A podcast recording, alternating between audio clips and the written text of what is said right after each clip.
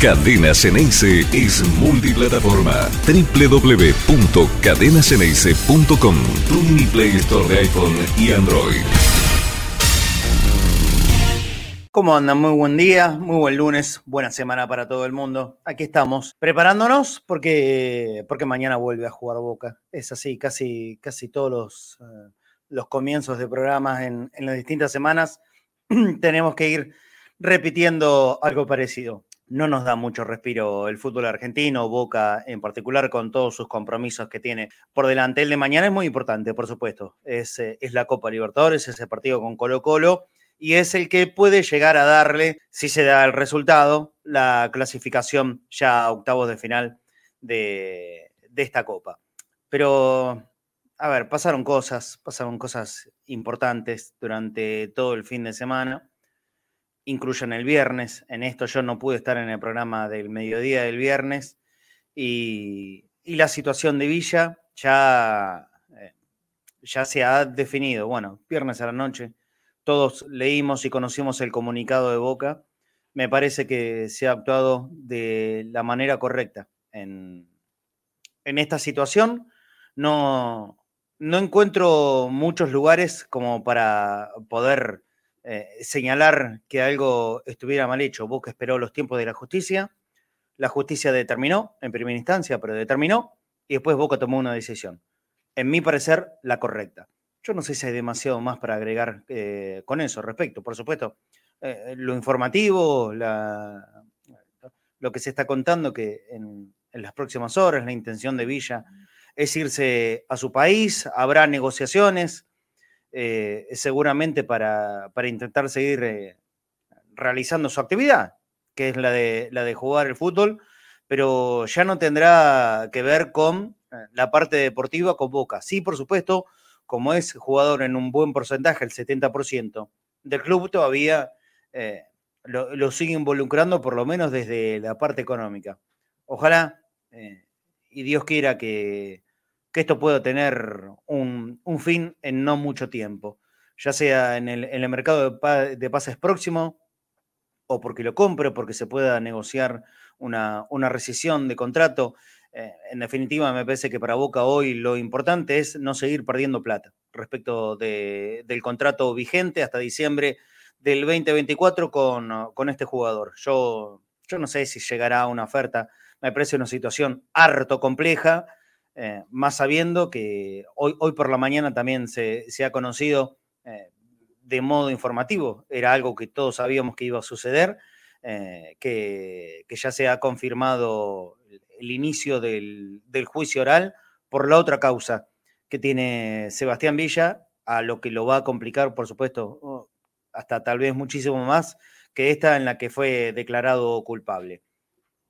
Pero como dije el viernes a la noche en Entre Bosteros, a mí mm, me cuesta mucho poder, eh, poder empatizar con una persona que es condenada por lo que fue condenado y, por lo menos en mi cabeza ya está cerrar el capítulo Villa y hablando solamente desde la parte futbolística, mirar para adelante. Boca tendrá que ser un equipo sin el colombiano y, en, en eso tendrá que estar seguro trabajando Jorge Almirón, rearmar, reestructurar su idea de equipo, porque hasta este momento, obviedades al margen, él era un, jugador, les diría que casi imprescindible en su esquema titular. Bueno, ya no estará más, ya no estará más. Y, Boca tendrá que, reemplazarlo de la, mejor manera. Ahora, en un ratito nomás, va a venir eh, Fafi Pérez y nos va a contar toda la información que seguramente ustedes quieren saber, y yo también, porque no estoy demasiado enterado de todo, eh, de lo que ha pasado en la práctica de hoy y esperando el partido de mañana. Pero entre otras cosas que también pasaron el fin de semana, yo les quiero decir que a veces tengo la sensación de eh, que el fútbol argentino huele muy apodrido, pero muy apodrido. Está tan apodrido que hasta da asco a veces. Eh, como pocas veces y con una tremenda tragedia, porque una muerte es eso, se ha visto y ha quedado tan expuesto hasta el límite de lo ridículo y absurdo la connivencia de algunos periodistas con, con un club intentando de, de aminorar el peso de la carga, si quieren decirlo así. Eh, por momentos era, era ridículo, una vergüenza, como pone acá Waldo. Sí, yo sentí vergüenza ajena, vergüenza ajena por un montón eh, de situaciones que, se dieron en el momento. Yo estaba mirando, yo estaba el sábado de la tarde acá en mi casa y, miraba el partido de River, no con mucha atención a los relatos, porque es lo que me suele pasar, no, no le presto atención. Eh, pero por supuesto que, eh, que me llamó y, no entendía muy bien por qué habían parado el partido y después, eh, a partir de ese suceso, empecé a, darle, por supuesto, lo, que correspondía. Atención, ¿qué es lo que estaba pasando? No entendía nada. Bueno, nos fuimos enterando.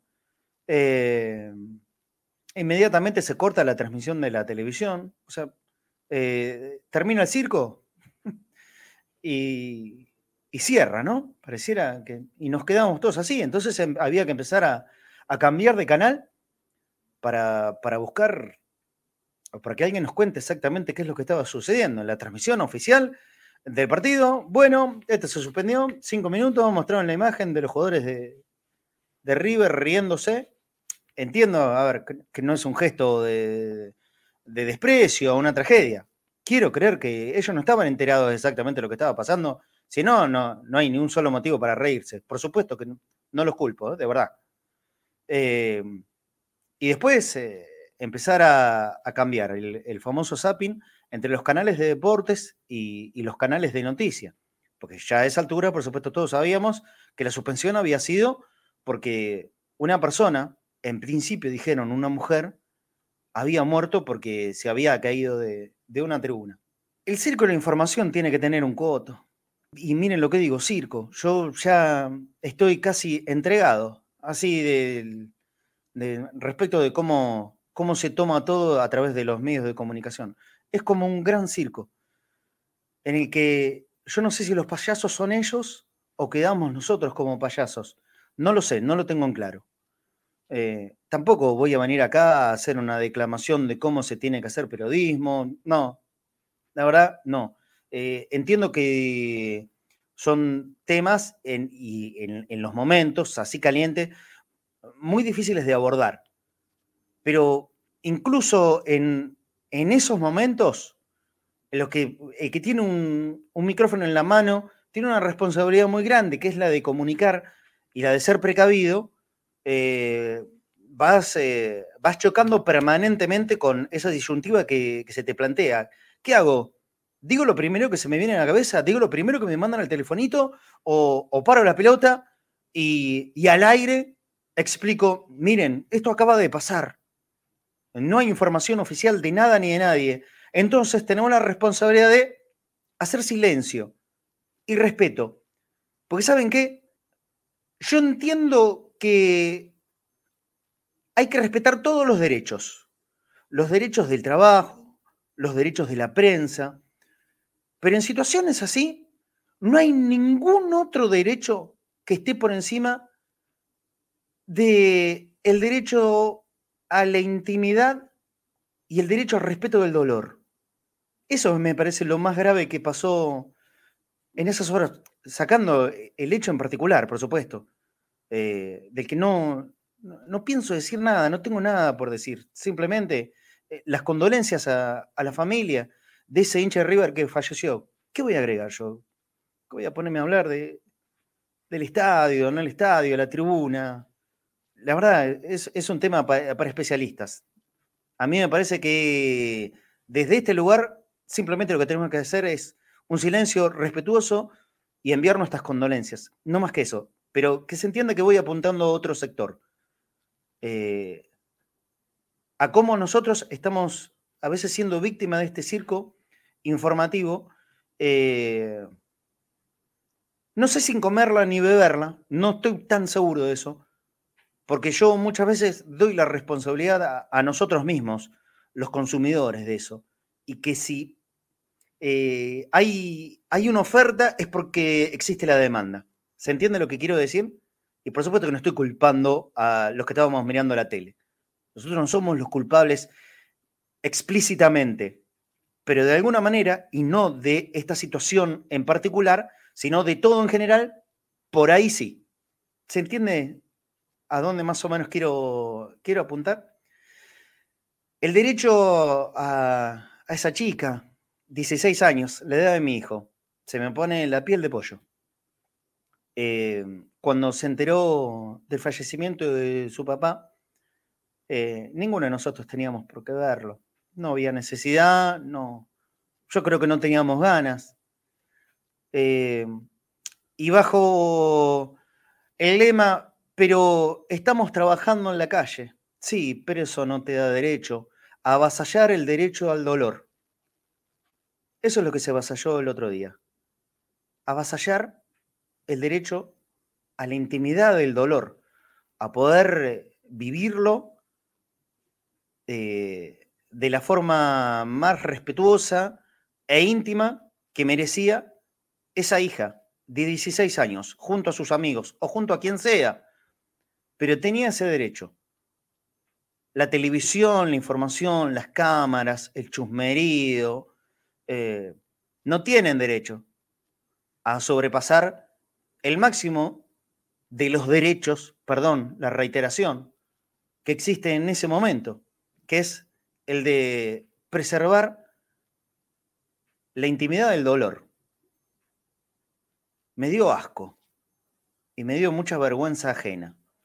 Yo no estoy exento de nada, ni nadie que de los que ejerza eh, esta tarea de comunicador o periodista eh, está exento de no poder mandarse una macana grande. Nadie, ¿eh? Nadie. Y yo tampoco, por supuesto. Por eso les digo, no, no vengo acá a dar una, una declamación de cómo se debe o cómo se puede hacer periodismo. No, no soy el indicado, ni me interesa hacerlo. Eh, esa es una parte, ¿no? Esa es una parte. Después la otra parte, que ya va más mm, a un sector que nos involucra a nosotros como sociedad deportiva, tiene que ver con un operativo insólito, inaudito, irrespetuoso de un sector del periodismo de River para tratar de cubrir todo tipo de responsabilidad del club. Miren, de verdad, créanme, eh, no pienso hacer acá una disputa, un Boca River, una rivalidad sobre si lo tienen que suspender o, o clausurar. No, no me interesa. Si lo clausuran, lo clausurarán y si no lo clausuran, me da exactamente lo mismo. No estoy acá para eso. No me interesa. No, no, no, voy acá a, juzgar responsabilidad del club, de, de Brito o de quien sea. No, no, no lo voy a hacer. Simplemente digo, es que, muchachos, respétense un poquito a ustedes mismos, a la profesión que eligieron. No están simplemente para ser bobalicones repetidores de lo que le manden por el teléfono. No, no, porque, porque se están bajando demasiado el precio, algo que, mucha gente lo, hace a conciencia o pretende hacerlo, eh, y no está bueno. Decir cualquier cosa en cualquier momento, hasta cuando no tenés ni idea del nombre de quien había fallecido, eh, ya tirar especulaciones y hasta certezas para dejar afuera al club en ese momento que podía llegar a tener o no responsabilidad en, en un fallecimiento. Eso también me dio asco. Eso también me dio vergüenza. El fútbol argentino en muchas cosas huele a recontra podrido. También huele a podrido en los arbitrajes. No tiene nada que ver una cosa con la otra. ¿eh? Hagan de cuenta que estamos haciendo en paralelo tres temas diferentes. El del respeto al dolor, que no se respetó el, de esta acción eh, otra vez sincronizada de un sector, de un periodismo que esté identificado con River, para tratar de sacar y correr de la escena de posible culpabilidad, que yo no sé si tendrá o no, no lo sé, a la institución, en este caso el Club Atlético River Plate. ¿Mm? No habían pasado dos minutos y ya estaban diciendo sandeces sin parar. Y la tercera, como un tercer tema, el fútbol argentino huele a podrido de los arbitrajes. Y la verdad, en este, este fútbol en el que todos sospechan de todos, todos sospechamos de todos, los arbitrajes, los que están adentro, los que están con el silbato, los que están con la banderita, y los que están arriba, va, en realidad arriba, los que están en Ezeiza, ahí en la central del bar, no ayudan ni un poquito, ¿eh? no ayudan ni un poquito, tanto para la primera división como para las divisiones de ascenso. Hay mucho olor a podrido, hay mucho olor a podrido. ¿Y saben qué? Eh, no nos va a pasar a nosotros porque tanto quien les habla, yo, como ustedes, que siguen el programa, nosotros somos, somos fanáticos. Eh, ya hasta casi para ponerlo en la carátula de enfermitos de esto. Y nada nos va a dar eh, o nos va a hacer dar pasos para atrás, ¿no? Ya está, nos gusta esto, somos apasionados y lo vamos a seguir consumiendo y mirando todos los días de la vida. Pero yo entiendo que hay, que nuevas generaciones a los que los tenés que atraer, los tenés que seducir con algo que no sea tan podrido. Y el fútbol argentino está demasiado podrido está podrido con la inseguridad, está podrido entendiendo que si los hinchas no se cuidan entre ellos, o cada uno a sí mismo, está complicado, está complicado. Y esta es la verdad, está complicado. Está muy podrido una muy buena parte del periodismo, sobre todo de estos grandes medios. Está muy podrido, la gente no les cree ya se perdió todo tipo de, chance de eh, poder lograr un, feedback con, con, el público, con el consumidor, que te crea realmente. Ustedes, ¿a quién le creen? De verdad, ¿a quién le creen? Me parece que es difícil de lograr, ¿no?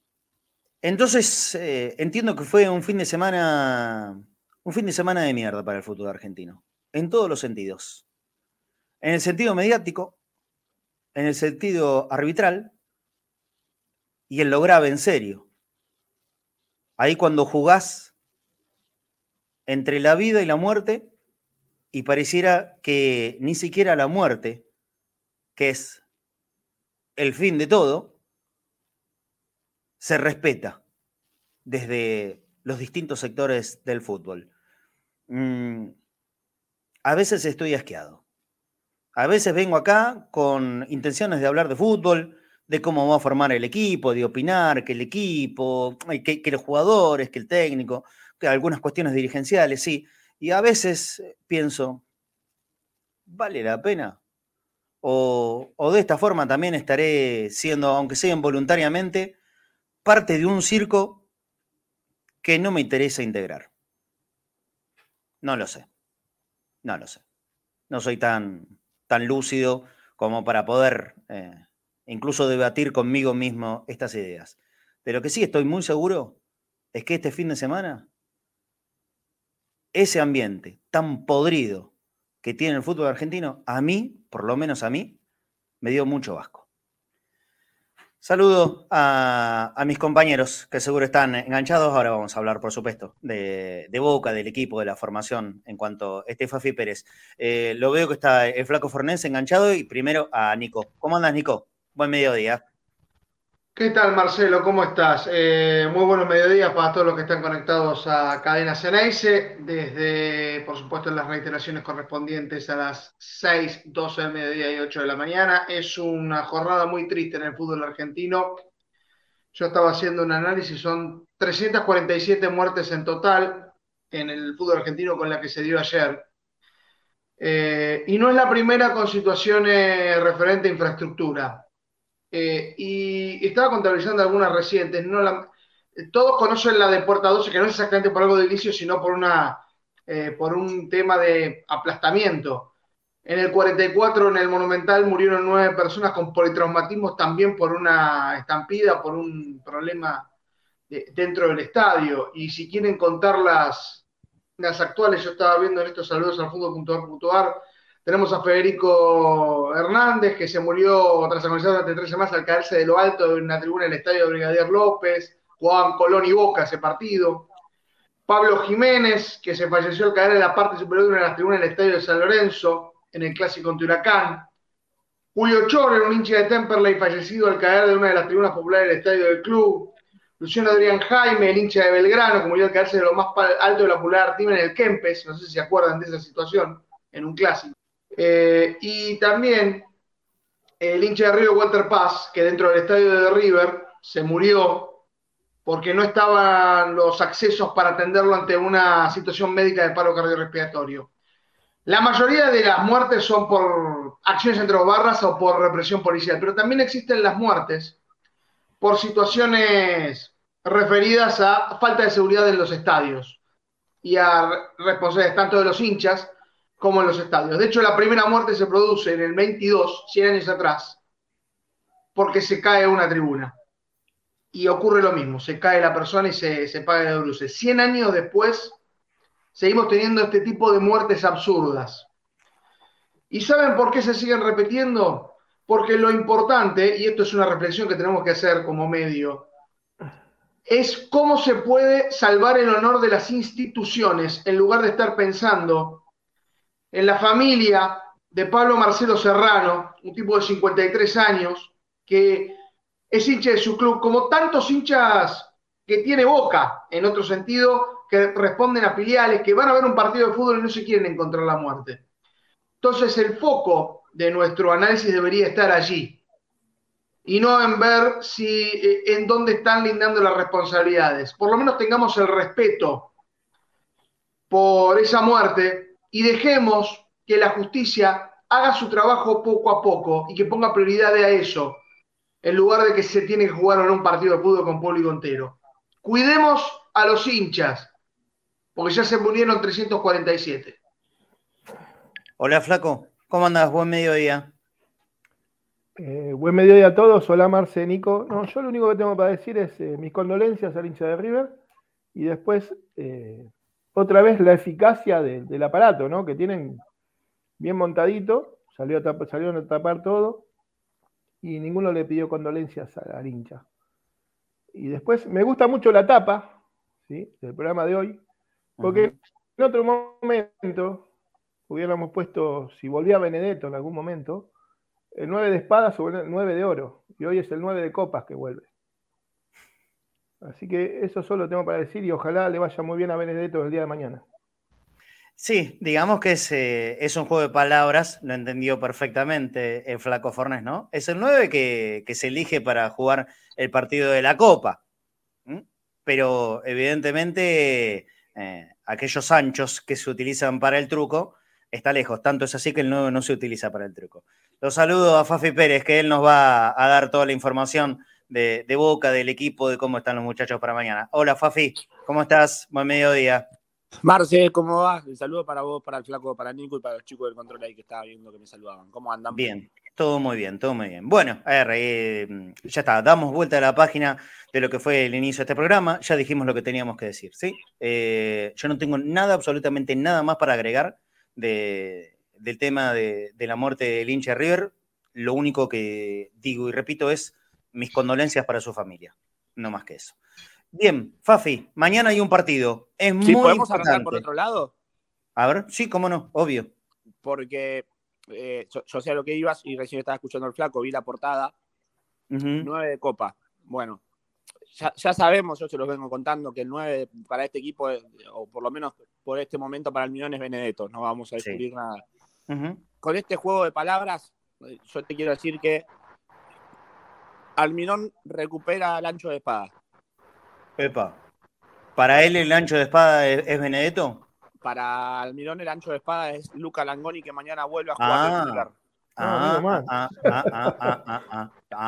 Bueno, pero a ver, eh, ponerlo como ancho de espada es ponerlo muy arriba. Y él recién está volviendo, ¿está en condiciones de poder ser el ancho de espada de este equipo? Vamos para atrás, vamos eh, unos meses atrás, el año pasado, misma situación. A ver, saquemos de plano todo lo que ha pasado durante esta semana, esta última semana. Cuando Boca no, no pudo contar con Villa por uno u otro motivo, ¿quién apareció? Luca. Bueno, hoy tiene la, la, oportunidad de volver a mostrar lo que mostró en aquel ciclo con Ibarra. Hoy, hoy digamos, es, es, el jugador referente titular en ese lugar, sin dudas. Al menos hasta que pueda llegar a estar más o menos en condiciones en Changuito Ceballos, ¿no es cierto? Sí, que ahí tal vez tendrá una competencia algo más, más cercana. Y en el cara a cara, en cuanto a comparaciones, lo más parecido a Villa en cuanto a juego es Ceballos más que Langoni. Ahora. Sí, sí. Mañana Boca va a ser 4-4-2, no va a ser 4-3-3. Eso es importante marcar, no por la posición de Advíncula, sino por la posición de Langoni. Es cierto que Langoni siempre ha jugado por derecha y que era el único de los delanteros que vos le preguntabas de qué preferís jugar, te decía por derecha, porque vos le preguntás a Villas que te dice por izquierda, porque Ceballos prefiere lo mismo y en su momento Villa siempre ha jugado y ha rendido hasta mejor por izquierda que por derecha. Sí, Mañana va a hacer 4-4-2 y es importante marcar esto porque para Langoni era el, mejor esquema posible.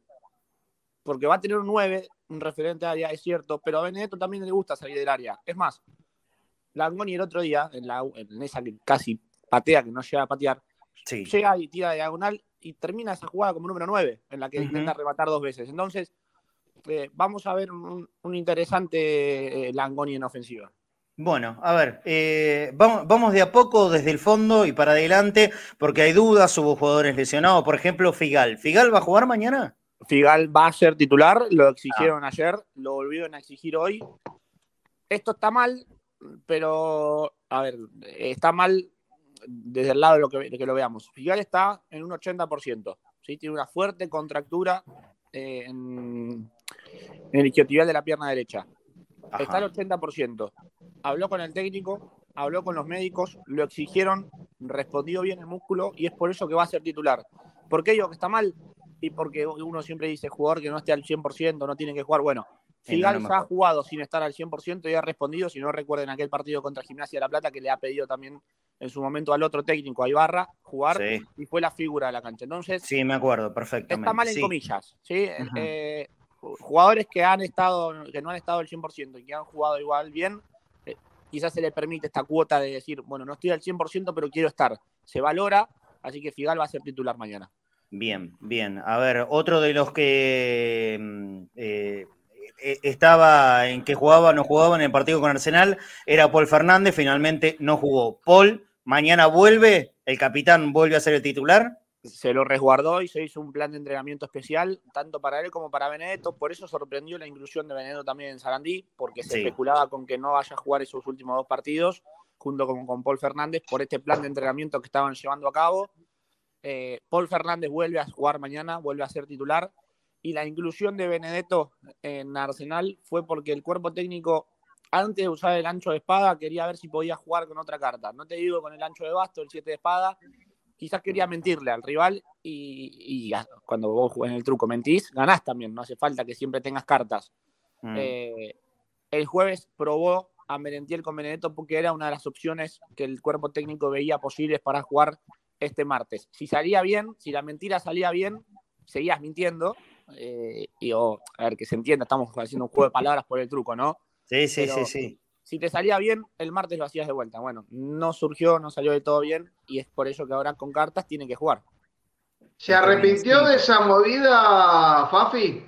No, de haber no eh, y sin desprestigiar el torneo local, eh, el banco de pruebas es justamente el torneo local, porque estás lejos. Eh, imagínate si probás en Copa Libertadores, más en, las instancias en las que vamos a estar por, por comenzar, si Dios quiere, con una victoria mañana.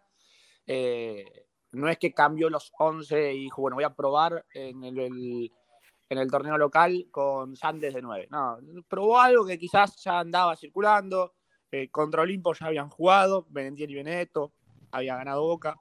Eh, pero bueno, es prueba y error también esto, ¿no?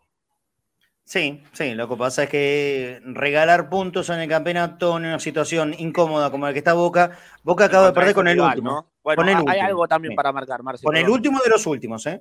Con el último en los promedios, con el último en la tabla. No es la primera vez que pasa. En el ciclo de Mirón sí, pero después fuiste a jugar a Banfield, que era último en ese momento, y perdiste. Vino a jugar Colón en la bombonera, que era el último y perdiste. Entonces, ahora vas a Sarandí, jugás contra el último y también perdés. Eh, eso por una parte y después, que son siete ya los partidos de Almirón como visitante, perdió cuatro, ganó dos y empató uno, él ganó dos, es cierto, en la estadística final dice Boca 1, Argentino 0, pero eso iba para un 0 a 0, al igual que una de las derrotas que iba para un 0 a 0 y que un árbitro que ayer volvió a muñequear regaló un penal para River, ¿no? Sí, sí, sí, sí, sí, sí. Bueno, entonces, equipo titular para mañana, según lo que ensayó hoy.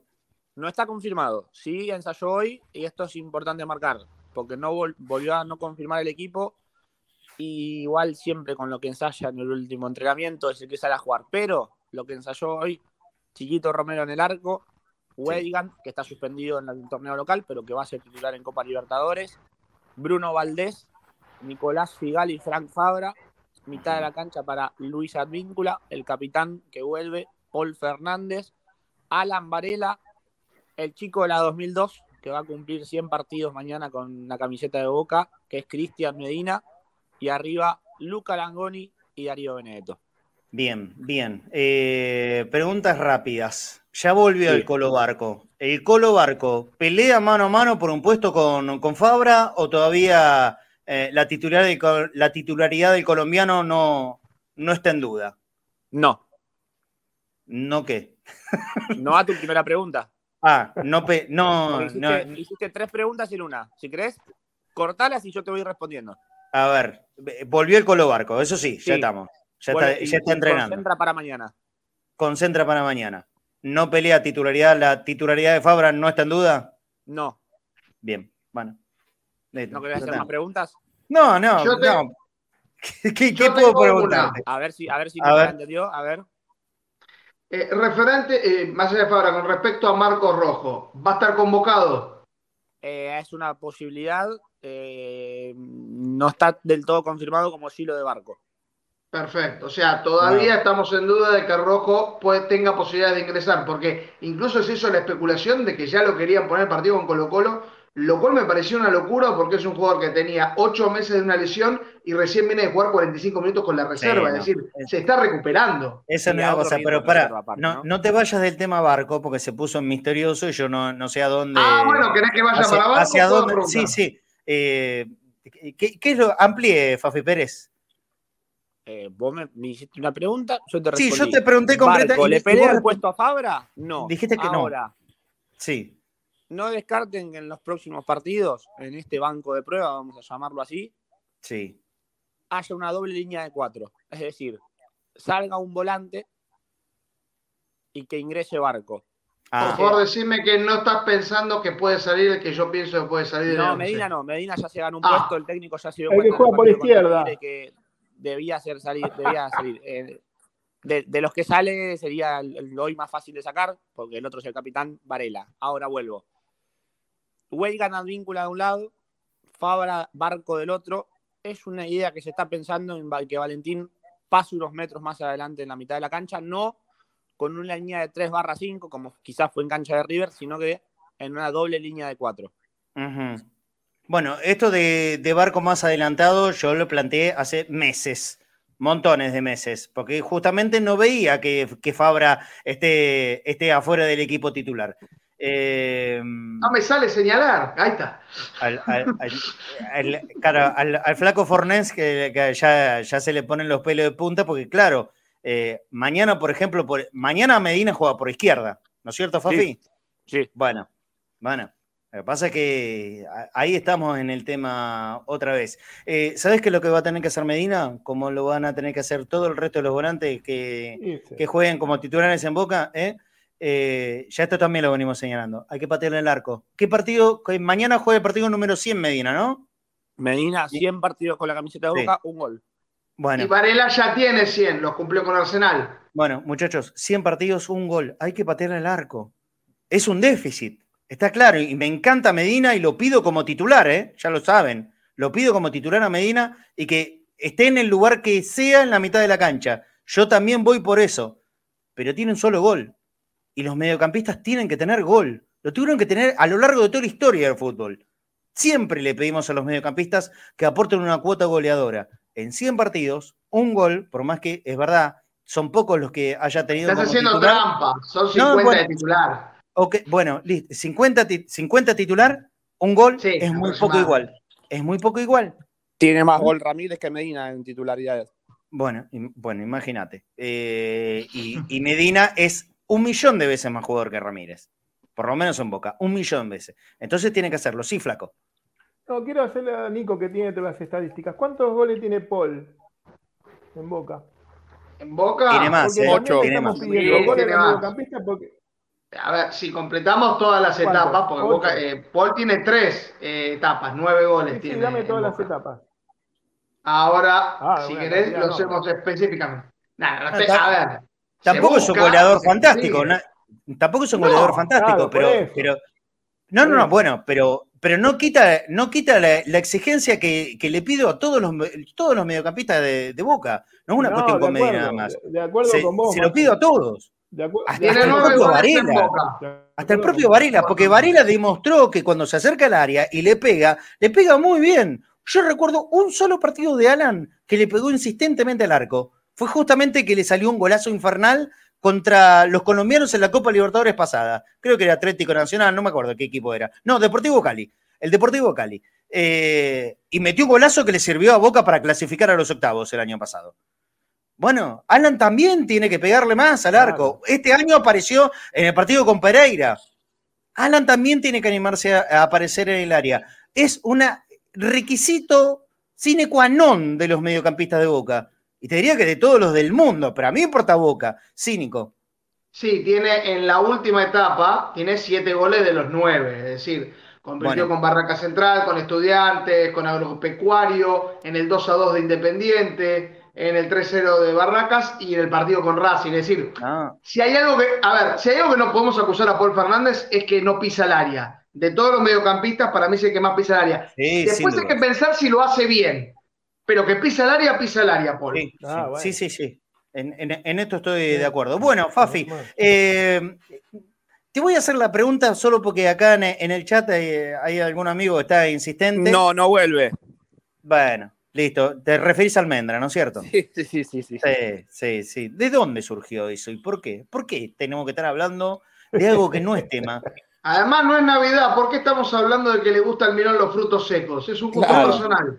No, pero en serio, yo no, entiendo por qué hay que, poner un tema que no es tema. Aparte, ¿De la, gente lo extraña almendra como si fuese. No, estamos todos locos. estamos todos locos. en serio, que alguien esté pidiendo almendra, para mí es un delirio. Es un delirio. Están recordando el mediocampo de Russo. no, déjeme Por una etapa en particular. Por favor, lo de Almendra ya es cuestión jugada. estaban acordándose del medio campo de Russo que pidan por, por Campuzano que vuelve ahora también. Que brillaba con doble doble 5 con Paul Fernández. Sí, claro. Tiene razón Fafi. Tiene razón Fafi. Si, si, vamos a hacer memoria emotiva eh, de recuerdo, eh, por eso yo hay veces que no, no, comprendo por qué se pretende que hablemos de temas que, que no lo son, no lo son. Porque supuestamente al técnico le gusta, qué sé yo, si le gusta, no.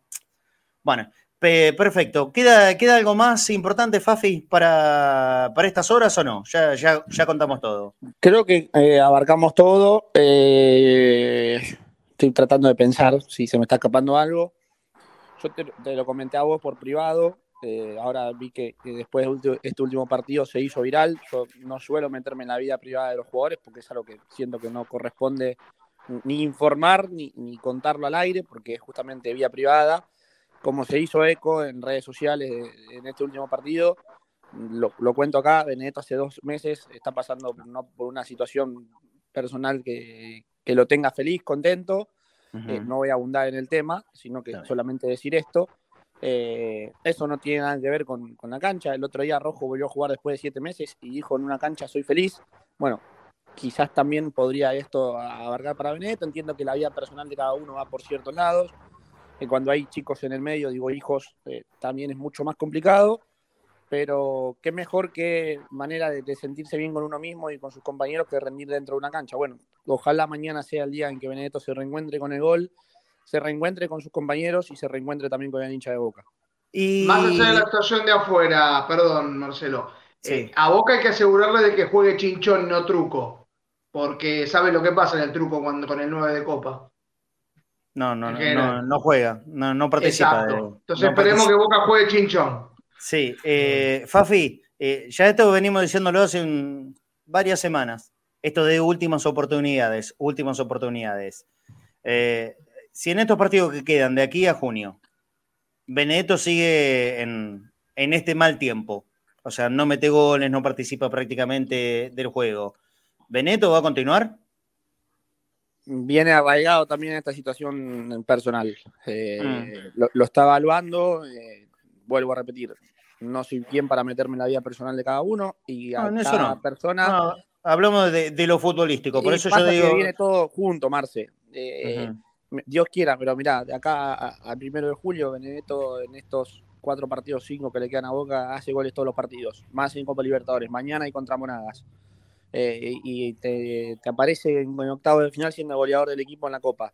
Y es difícil que, se quiera ir primero y que después Boca busque que se vaya. Él tiene contrato, eso lo que hay que marcar es que él tiene contrato hasta diciembre del año que viene con Boca. Eh, que Boca nunca va a pensar en, rescindirlo ni en venderlo. Ahora, si viene X club de afuera eh, y él ante esta situación personal, sumada si querés a la deportiva, que no viene siendo lo mejor, eh, lo evalúa y entiende que para salir de todo este ámbito por el cual está pasando, le conviene irse afuera, obviamente lo va a hablar con Boca, que tiene muy buena relación no solo con Riquelme, sino que con el Consejo de Fútbol. Perfecto. Abrazo, Fafi. Te veo mañana. Dale, abrazo grande para todos. Muy bien. Mañana el partido 9 de la noche ¿eh? en la bombonera contra, contra Colo Colo. Auspiciaron esta información de Boca nuestros amigos de Taller de Cañoneras Solar SRL. Taller de Cañoneras Solar SRL, taller integral de reparaciones y servicios mecánicos. Están ubicados en la avenida del Barco Centenera 1935, aquí en la ciudad de Buenos Aires. Para comunicarte con ellos, 011 49 21 77 81, sino 011 49 21 33 37. Diferenciales, núcleos, embrague, frenos, transmisión cardánica, repuestos, tornería especializada, reparaciones hidráulicas, mantenimiento integral de flotas. Taller de Cañoneras Solar SRL, la tranquilidad de contar con la mejor cobertura en asistencia y reparaciones mecánicas. Bueno, muy bien. Ahora vamos a, la opinión nuestra. Eh, el flaco en, su inicio fue contundente. Él no está contento que sea el, Pipa Benedetto. Eh, pero sí el armado que se hace del equipo, esta vuelta de Langoni, porque se especuló hasta las últimas horas que podría ser Briasco. ¿Es Langoni el que tiene que ser el reemplazante del Boca sin Villa? Porque ahora hay que hablar de eso. ¿eh? Boca, ya Villa no está más. Ahora hay un Boca sin Villa. Por lo menos por un par de fechas deberá adaptarse. ¿Es el reemplazante más correcto, Luca Langoni, flaco? Y sí, eh, bueno, como dijiste vos, viene de una lesión, le dicen el ancho de espada, pero es como ponerle una cruz también, viste, encima al pibe, ¿no? Viene de una lesión, con muchas ganas, sabemos lo que rinde, nos dio un campeonato prácticamente con sus goles, pero hay que ayudarlo a Langoni también, ¿no? Hay que ayudarlo, porque si le ponemos toda todo el peso en la espalda de Langoni, y por ahí estamos esperando algo de Langoni que, que hoy por hoy, porque está lesionado, no nos puede dar. Pero a la vez, si nos vamos al recuerdo, Nico, y no un recuerdo de mucho tiempo, sino de, sino de muy poquito, Langoni explota en boca justamente cuando se lesiona a Villa. Langoni, reemplaza a Villa en aquel famoso partido contra Atlético Tucumán, que le da vuelta, que con el ingreso de Lucas mete él los dos goles, y Boca, bueno, de ahí se dispara para el campeonato. Todo ese proceso lo hizo sin Villa en la cancha prácticamente. Y ahí fue donde se vio lo mejor de Luca.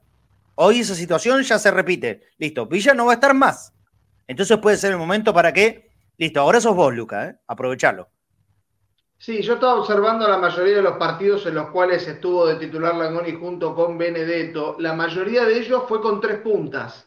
Creo que por eso está la duda de dónde va a ser la posición de Advíncula, que sí, como dice Fabi, va a estar en la línea de volantes definitivamente. Eh, va a ser toda una novedad observar eh, cómo funcionan Langoni y Benedetto juntos como los dos delanteros, no como tres puntas, porque ¿qué pasaba? Los últimos partidos hemos visto a Benedetto de nueve, Villa por una punta y Langoni por la otra. Y ahí creo que no, no se sacaba el mayor provecho de Langoni. Cuando vimos el mejor Langoni, además de ese reemplazo de Villa, en el cual jugaba con Vázquez, cuando estuvo con Merentiel, que es una dupla que no, no duró mucho. Así que veremos que yo Víncula no lo vi nunca como un punta. ¿eh? está bien, digamos, yo, yo juego como que a veces juegas extremo. Yo para mí también es un, es un volante y que va a tener dos puntas con Medina. Por eso cuando me dijeron barco de volante por izquierda me asusté. Pensé en, en quién podía ser el sacrificado en ese equipo. Y no me gustaba. Pero bueno, o sea, me tranquilizan de que no va a ser, no va a ser Medina. Está muy bien. Eh, Dale, perdón, perdón. Sí, quería ir con esto. Quiero ver, porque creo que va a ser uno de los primeros partidos en los cuales observaremos la dupla Langoni y Benedetto con un jugador que puede hacer diagonales por los dos lados y principalmente que lo puede asistir de mejor manera Benedetto para mí que Villa y que pueda hacer lucir más al centro delantero. Yo justamente hablando de asistencia y, mirando, y mirando esta mitad de la cancha, ¿quién es el encargado de llevarle la pelota a los delanteros, Flaco? ¿Medina? Por, partidos en primera, Paul, pero seguramente se va a hacer cargo Medina de eso. Ahora, yo, yo lo que Medina es un asistidor.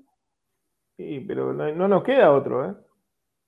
Puede llevar la pelota para adelante, un poquito de claridad. ¿Flaco? No, no, yo estoy de acuerdo con vos que Langoni es, eh, hace diagonales y todo eso, pero si vos, si Benedetto sigue jugando como está jugando y no se mueve de la mitad del medio del ataque, y no va a tener ni diagonal ni nada Langoni. E, eso es cierto, te tiene que haber una movilidad, pero creo que al tener una persona más dedicada a, hacer dupla con Benedetto, más allá de la movilidad o no, que yo coincido, que si no hay movilidad eso va a ser difícil, si Benedetto está bien ubicado en el área, que es lo, que tiene que hacer, y recibe la pelota, es una, es una cosa a tener en cuenta letal. Y teniendo en cuenta además que Colo Colo es un equipo, y después lo va a analizar con más detalle mañana seguramente Pancho, débil en los laterales. Yo creo que Langoni lo va a poner en el lugar donde estaba Usat para aprovechar esos espacios. Ahí vamos a ver cómo juega interesante. Yo creo que va a ser Paul el que hace más esa cosa de asistencia, porque repito, al estar Varela de 5 le va a permitir eh, llegar más al área, eh, al igual que Medina. Porque si llega solo Medina, eh, y te, limitas mucho. Yo no creo que el Mirón se limite a una sola punta. Creo que tanto Advíncula como Medina van a estar asociándose según donde esté Langoni ubicado, pero más que nada el factor sorpresa va a estar en Paul Fernández por el medio. No lo veo convencido, Flaco, con el equipo para mañana. Y quiero saber por qué. Lo repetimos, ¿eh? Lo repetimos por, la duda. Creo saber por qué. No, que, que le explique. Sí. ¿Qué? Porque ya pasó. Perdona, Marcelo, ¿sabes qué pasa? Ya pasó esto. Cuando jugaron Benedetti y Langoni. No, ¿sabes por qué? Porque cuando jugó Benedetti y Langoni, Langoni se preocupó más en darle la pelota de gol a Benedetto que hacerlo el gol él.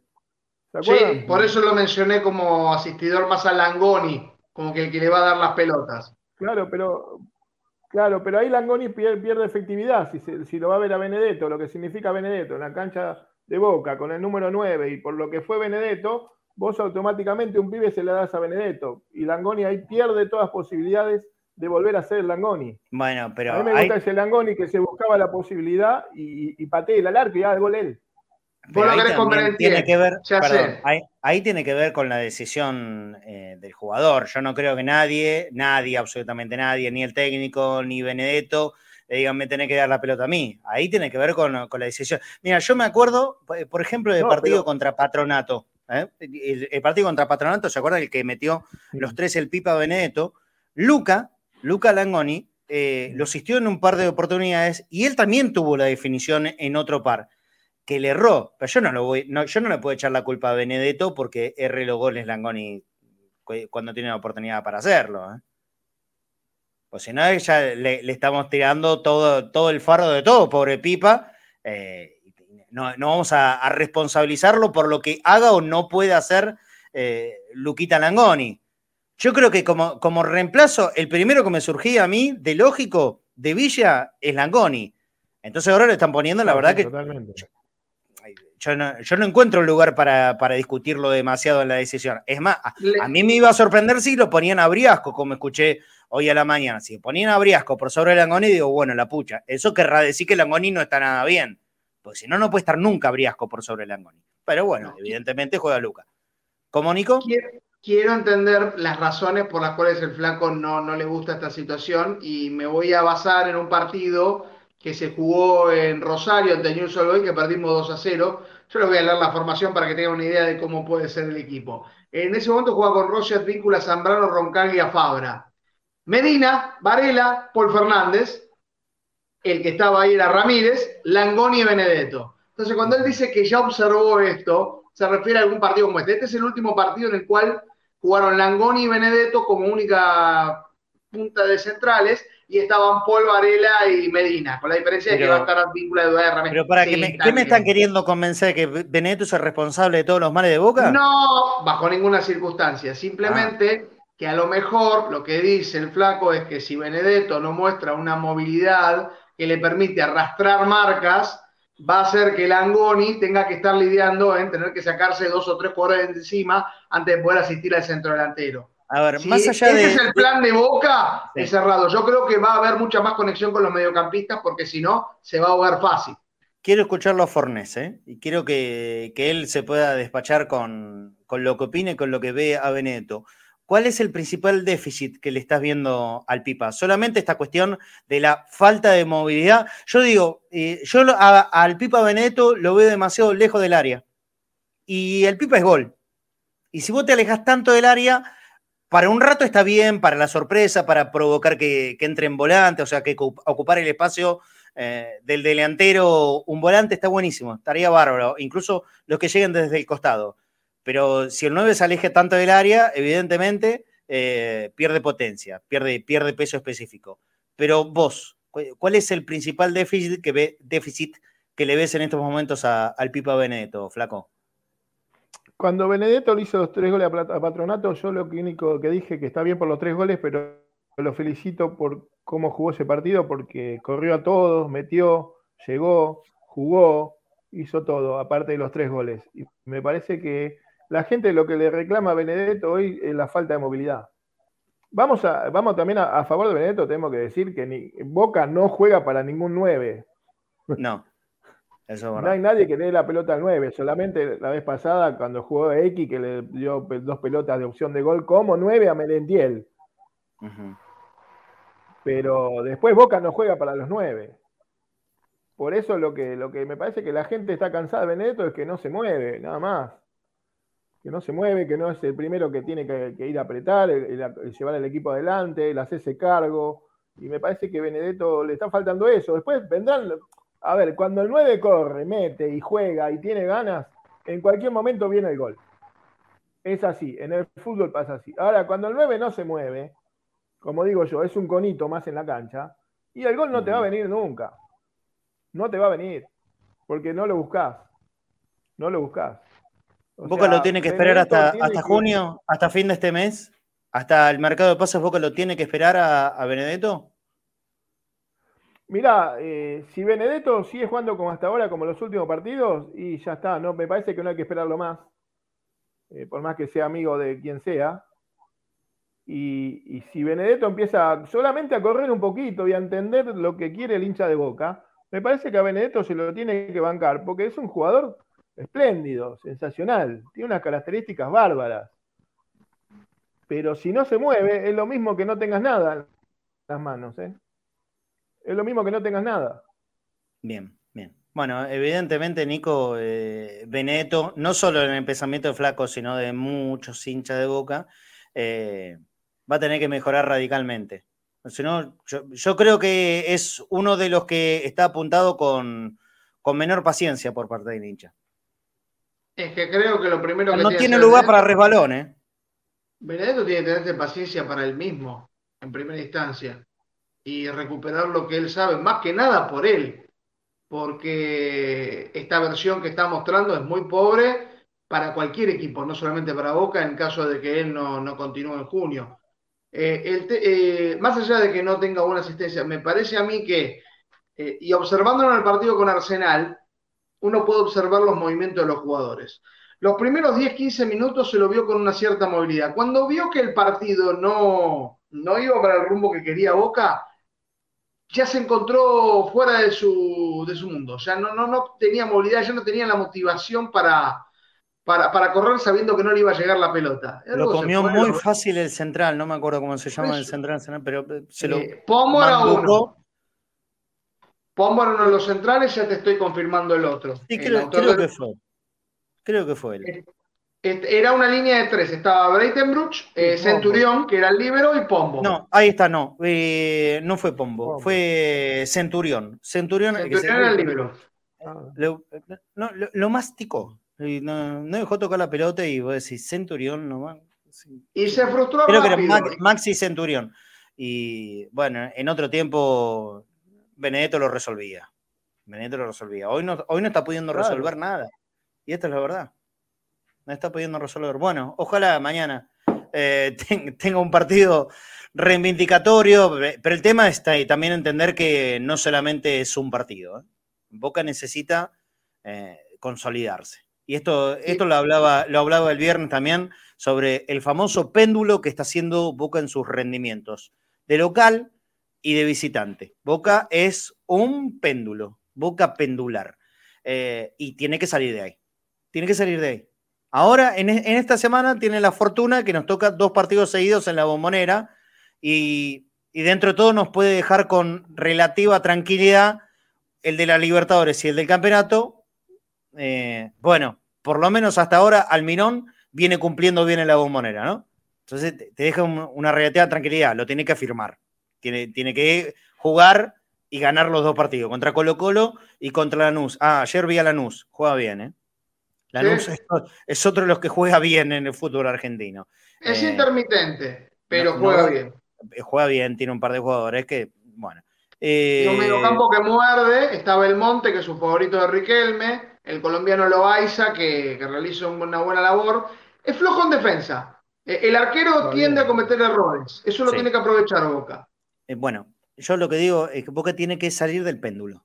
Tiene que saltar del péndulo. Tiene, tiene que acomodarlo, tiene que normalizar el, rendimiento. Y cuando nos toque jugar de visitante, que ahora viene Godoy Cruz, el próximo visitante es Mendoza, partido entre semana contra, contra Godoy Cruz. Bueno, y hay que ver cuándo es el de la Copa Argentina ante Barraca Central. Ah, todavía no hay. se tendría que acomodar este mes.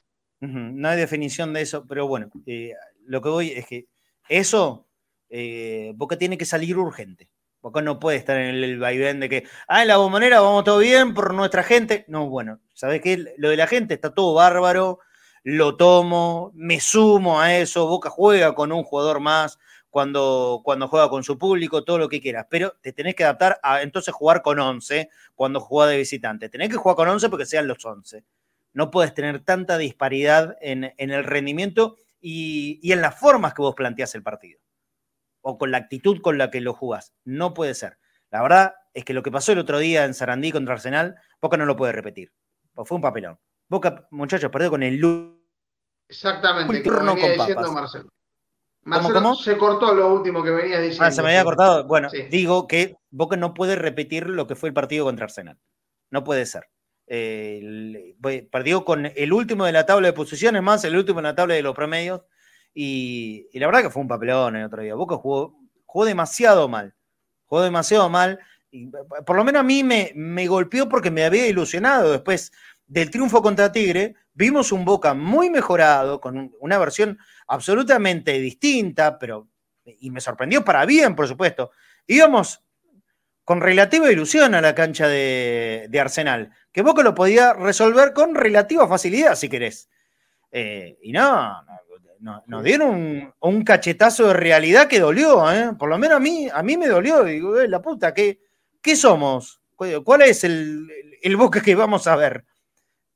todo lo bueno que hizo contra, contra Tigre, que le creó 10 situaciones de gol, metió solamente una. Ese era el reproche, que metió solamente una, pero haber creado, no sé, 7, 8, 10 goles, 10, 10 situaciones de gol, hasta pasar al partido con Arsenal, que en 90 minutos Boca se generó una sola situación, un solo tiro al arco, que fue el de Merentiel y esa pared que hicieron con Benedetto. Una sola en 90 minutos.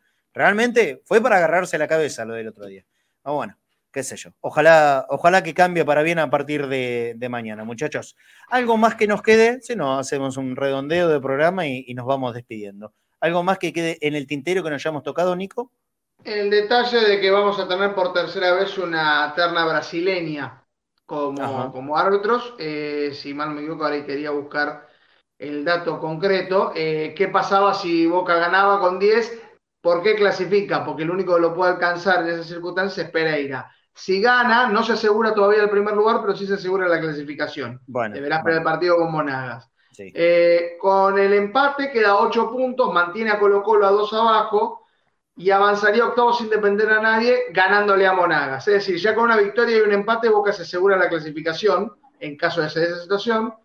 Y también, bueno, en caso de que pierda, que quede con 7, ahí lo superaría Colo Colo y tendría que esperar que no gane Monagas, porque ahí sí se estaría complicando la clasificación. yo, estoy, sí, no. bueno, hay que contar todos los escenarios posibles. yo creo que Boca eh, tiene grandes posibilidades de clasificarse y me parece que es un equipo muy permeable en defensa que tiene, eh, que tiene mañana. Eh, es el que más le va a dejar jugar a lo que le gusta al Mirón, me parece. Ah, yo, creo que Boca clasifica mañana. Que Boca gana el partido y clasifica mañana. Tengo mucha fe. Ah, hablando, de, Las entradas hay que contar, ¿eh? También. Ahora, ahora me lo contás. Ahora me lo contás. Ayer fui a la tarde con Ciro a, pasear por, por Caminito. Estaba lleno de hinchas de Colo Colo. Lleno ya desde ayer, ¿eh? así que me imagino que se vendrán unos, unos cuantos. Eh, aquella, aquella sanción de Conmebol al final quedó en naranja, ¿no? Para, Colo Colo le, suspendieron las tribunas populares y nada más. Bueno, listo. ¿Y, qué eh, sorprende eso? Si ocurre en el fútbol argentino, que ocurren situaciones así, se, se suspenden tribunas. Chilenos había ayer en Caminito montones, montones. No está bien, si se vienen a aportar bien y, aportan billete para el comercio, está todo bien. No, no hay ningún problema. Yo pregunto lo, de la Comebol, porque con Boca son así, estricto, ¿no? Hay un salame que hace un gesto y le queda una multa de no sé cuántos miles de dólares para Boca. Al chileno hicieron un desastre y se pasean libremente por Buenos Aires y van a ir el martes a la bombonera como si no hubiese pasado nada. No contra los chilenos, no me importa. Si están, hay una tribuna que está para ellos. Pero para Boca la multa fue sanguinaria. ¿eh? Por el tema del racismo, más que nada. Hay que, eh, digamos, se le recuerda a los hinchas. Hay que repudiarlo. Con equipos brasileños, no es una actitud aceptable, no es folclore, no es una situación en la cual de burla. Eh, las burlas futbolísticamente, las únicas, las válidas. Las otras. Son ridículas y no, no, hay que, no hay que tomarlas como algo porque es algo muy serio para la sociedad brasileña. Que nosotros no lo comprendamos y no tengamos la misma situación no significa que lo tengamos que usar como algo de parte de burla del fútbol. La burla, tenemos un montón de burlas futbolísticas para hacer. No, no, no vayamos a lo, a lo ridículo y a lo xenófobo. No, obvio, obvio. Che, ¿qué cosa? Perdón, no estoy respondiendo un mensajito. ¿Qué, qué cosa, Mufe? ¿Qué dije? No, no, no, no me acuerdo, ¿qué dije? que están diciendo que, que, que Mufe, ¿qué cosa? ¿Qué dije? Eh, Lucho, Lucho Rodás, eh, si llegó el aporte, no. con este apellido, Rudaz, no llegó nada, Lucho. No, no con, e, con, ese aporte anula Mufa, así que, que, llegue. Sí, bueno, no, no, no, no sé a qué se refieren, de verdad. ¿Qué? Porque dije que Boca va, mañana, mañana gana y clasifica. Bueno, es, es la ilusión con la que voy a la cancha.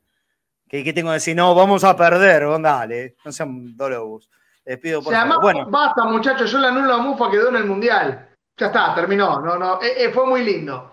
Eh, sí, hay que tener en cuenta lo de la venta de las entradas, que esto es ah, importante. Al no haber filtro, digamos, todos los que entren a Soy Socio lo pueden hacer, de manera que va a haber mucha más gente reclamándolo. Esto va a ser, creo que ahora, ahora arrancó en Soy Socio a partir de las 14 horas y había muchas quejas de que fuera 24 horas después. Si no están volando, están volando ahora. Así que. Son 14.06, ya no hay más.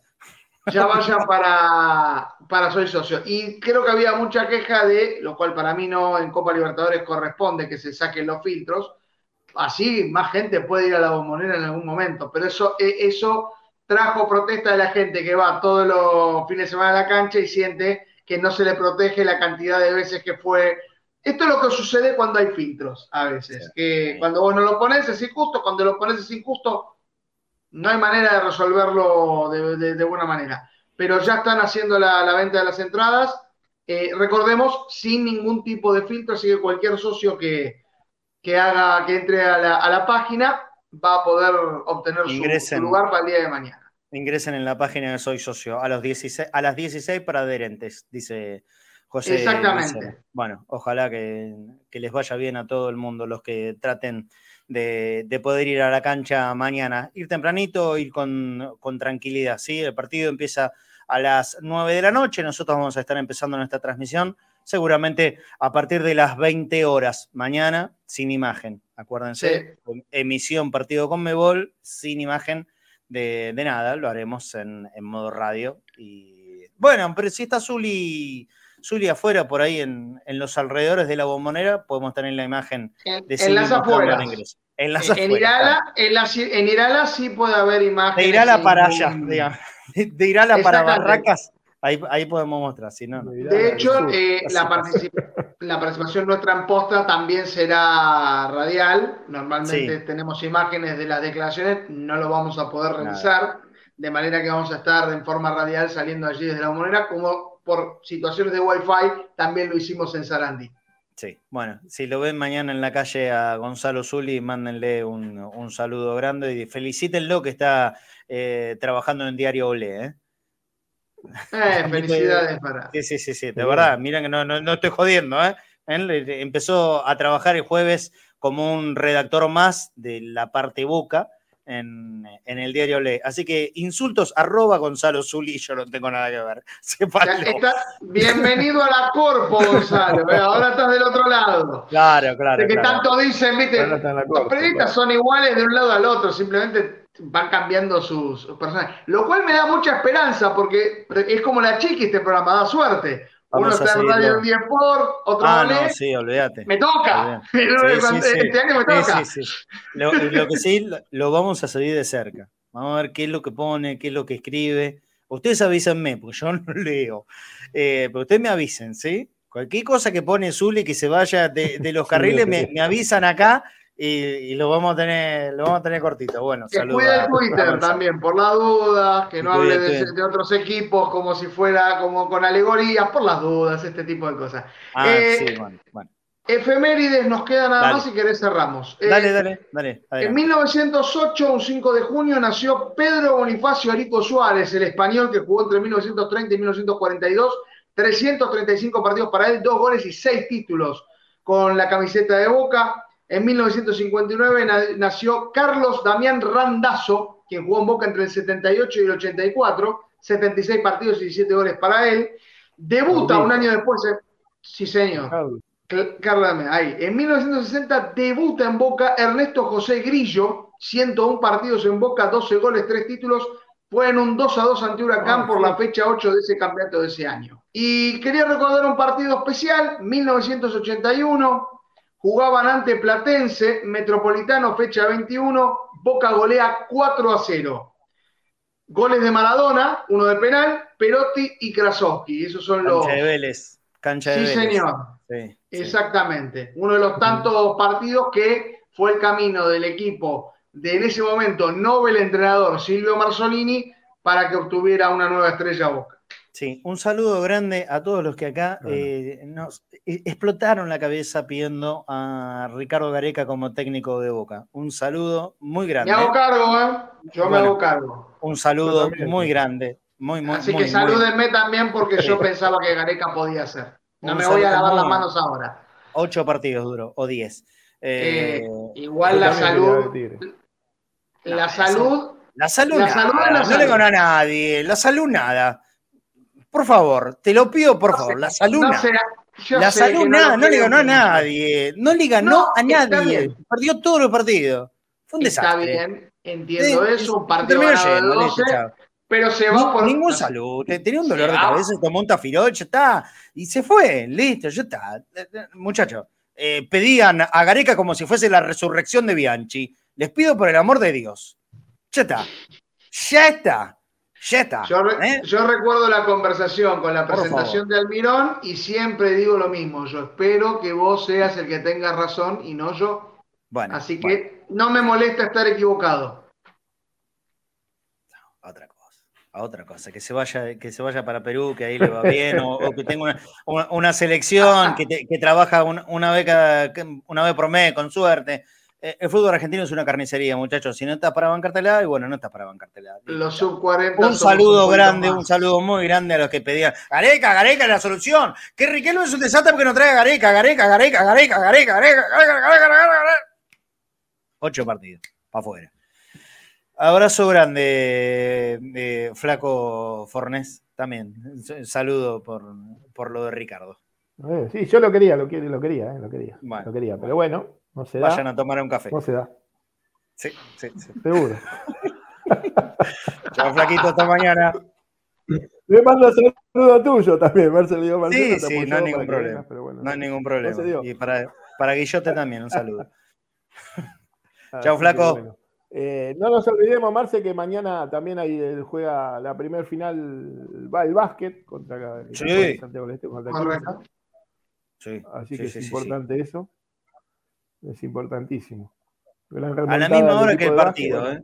La pucha madre, la verdad que mala suerte, porque la idea era transmitir todos los partidos de todas las finales. Ojalá que se juegue lo necesario para, de, para que gane Boca. Es, es al mejor de siete. Es al mejor de siete, no de cinco, como venía siendo hasta ahora en, la semifinal. Es al mejor de, de, siete partidos. Obviamente tiene esta ventajita de poder jugar uno más como local de, ser necesario Quimsa, allá en Santiago del Estero. Los primeros dos partidos en Santiago, los segundos dos en, en la Bombonerita, y bueno, ahí ver lo que, lo que está pasando con, las finales. Hay que tener fe, ¿eh? la verdad que el equipo remontó una serie tremenda contra el que era el mejor equipo de la temporada, ya era campeón de la Liga Nacional y a su vez Instituto, Instituto fue el mejor equipo de la temporada regular de la Liga Nacional y Boca dio vuelta un 0-2 para transformarlo en un 3-2 y en el último partido de visitante, los últimos segundos, todavía me está bajando el corazón de acá.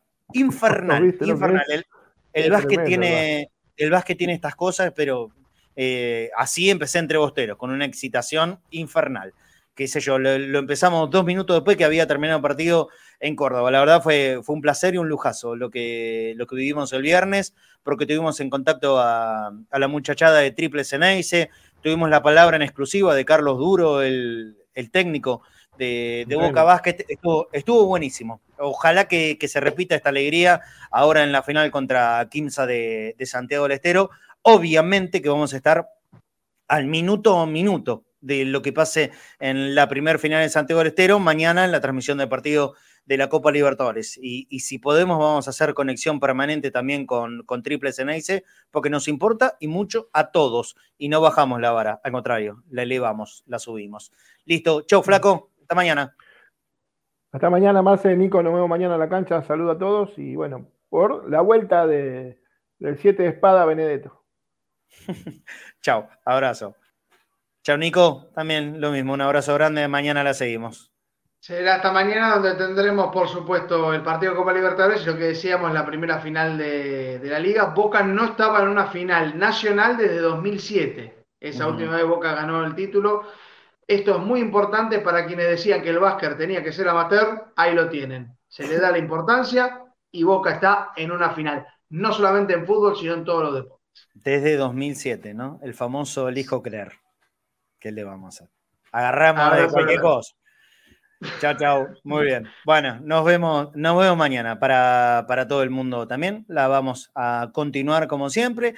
Mañana en la previa inmediata del partido vamos a tener un martes movidito. Por supuesto va a haber cronovisor azul y oro y después a las 8 de la noche es la idea empezar la transmi desde la cabina número 2. Recuerden, no va a poder emitir, eh, no vamos a poder emitir ningún tipo de imagen porque esto es una orden de Conmebol. Sí, nos van a escuchar en modo radio, igualmente por todas las plataformas de Cadena Ceneice, si ponen YouTube, si ponen Facebook, en, en, nuestra cuenta de Twitter también, arroba cadena-ceneice, o en Twitch, en todos lados vamos a salir de la misma manera, pero sin imágenes, por lo menos desde la cancha. Desde adentro de la cancha no podemos mostrarle nada. Si lo tenemos a Gonza afuera en la calle y él trabajando con la llegada de los hinchas, ahí sí, vamos a, emitir porque eso lo, podemos hacer. Así que nos reencontramos mañana. Un abrazo grande para todos. 13 horas puntual. Los espero acá, como siempre, conectados al mediodía por Cadena Ceneice. Chao.